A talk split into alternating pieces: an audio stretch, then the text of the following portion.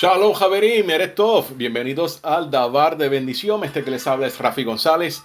Ya estamos en la quinta lía de la Parashat Yitro. Esta se encuentra en Shemot o Éxodo capítulo 19, verso 7 al verso 19. Voy a estar dando lectura al verso número 9 desde el Humash, la edición del rabino Sion Levi. Y dijo Hashem a Moshe, he aquí que vengo a ti en la espesor de la nube para que Oiga el pueblo cuando yo hable contigo y para que también crea en ti para siempre. Y relató Moshe las palabras del pueblo a Hashem.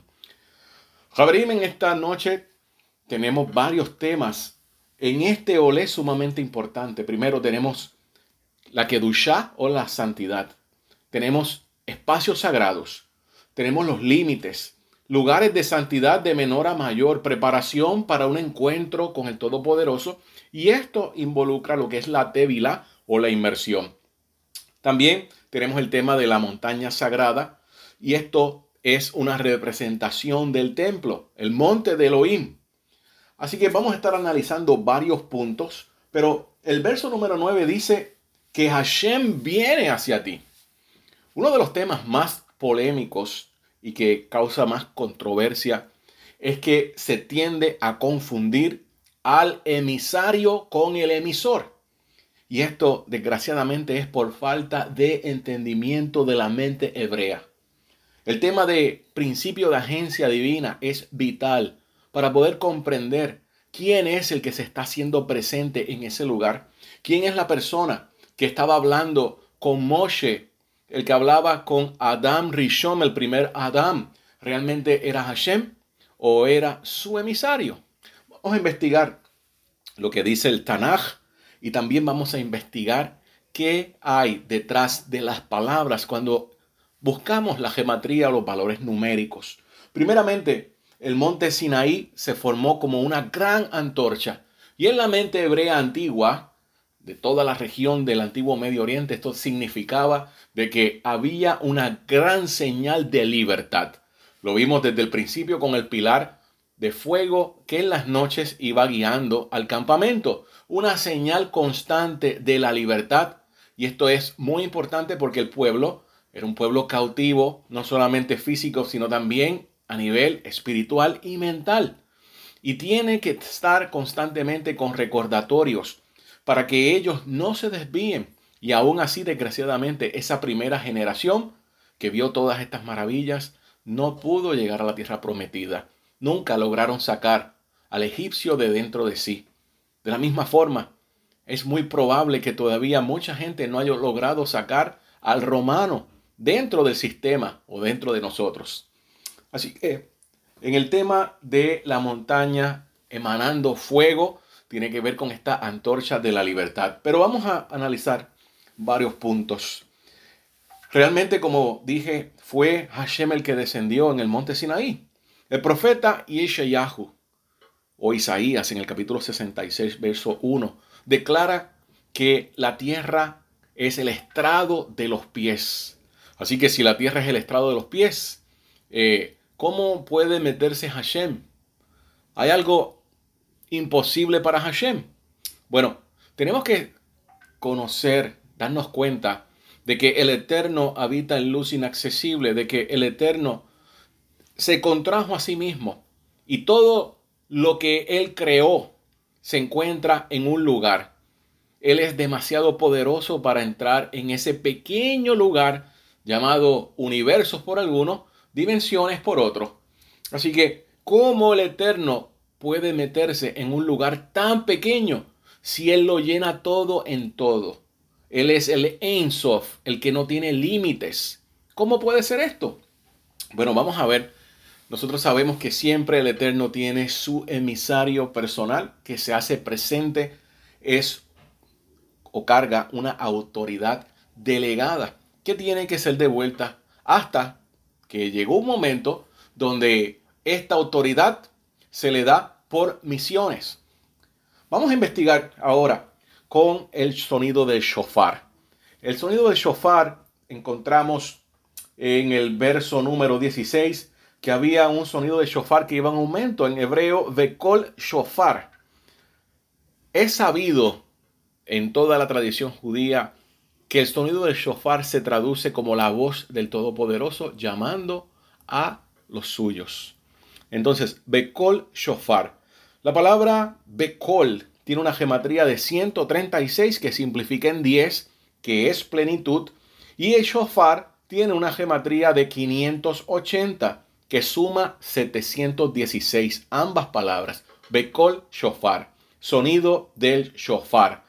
716 es también el valor numérico del nombre Yahshua.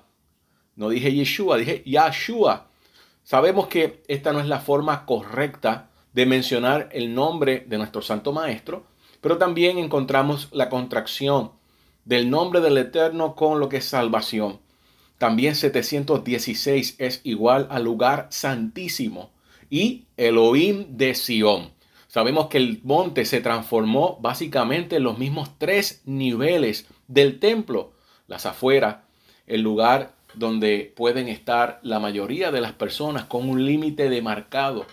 Luego tenemos la cima de la montaña como lugar santo y dentro de la montaña está el lugar santísimo. La escritura en hebreo habla de que Moshe tuvo que entrar adentro de la montaña y desgraciadamente esto no lo encontramos en las interpretaciones en diferentes idiomas. También tenemos que hubo una nube muy pesada, muy densa que descendió. Esta nube es una nube protectora para que el pueblo no muriera. Básicamente está funcionando como un gran velo para que el pueblo no pueda ser impactado por la Shejinah, por la presencia de Elohim. Y hablamos de Elohim el día de ayer donde mencionamos las diferencias de Elohim y de Eloa. Así que esta nube, esta nube sumamente eh, pesada, tenemos que analizar lo que es lo que significa, qué es lo que dice, cuál es su valor numérico y vamos a ver. Nube pesada en hebreo, Anan Kavet. Anan es la nube con un valor numérico de 820 que también simplifica en 10 como Bekol como sonido. Entonces pesada, kabet, simplifica en 26. 820 más 26 es igual a 846 en una matemática sencilla. 846 también es el mismo valor numérico de el hijo del creador viene. Así que Javerín, ya analizando estos códigos en la gematría, nos está diciendo quién fue el que se presentó en el Har Sinaí, en el monte Sinaí, para entregar la Torah. No fue el que nadie lo ha visto. Recuerde las palabras del rabino Shaul. Hashem habita en luz inaccesible, el cual ningún hombre lo ha visto. Así que Moshe, que hablaba panim japanim, de frente, de cara a cara, no estaba viendo al que no se puede ver. Estaba viendo a su mensajero personal, al que carga su nombre, al que tiene la autoridad que se delegó en él.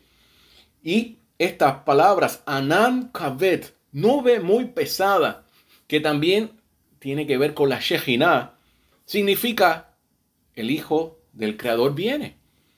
Javerim, esto es sumamente importante para no caer en lo que es idolatría, para no caer en Abodá Sara. ¿Por qué?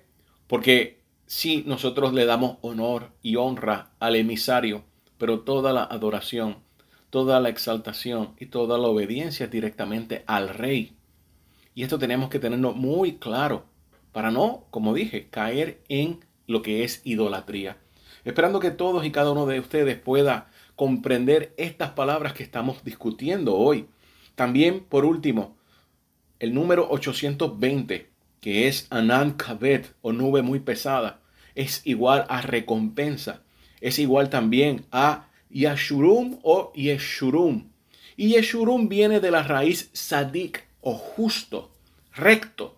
Así que estamos enterándonos quién fue realmente el que descendió y estuvo allí con el pueblo para entregar el convenio, la Torah del Todopoderoso.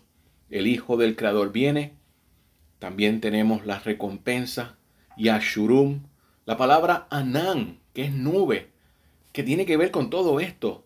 Es 820. El Sadik. ¿Quién es el Sadik? Nuestro santo maestro Yeshua. Ha venido hay tiempo para más, esperando que todos y cada uno de ustedes puedan disfrutar de lo que queda de noche. Shalom, Javerim.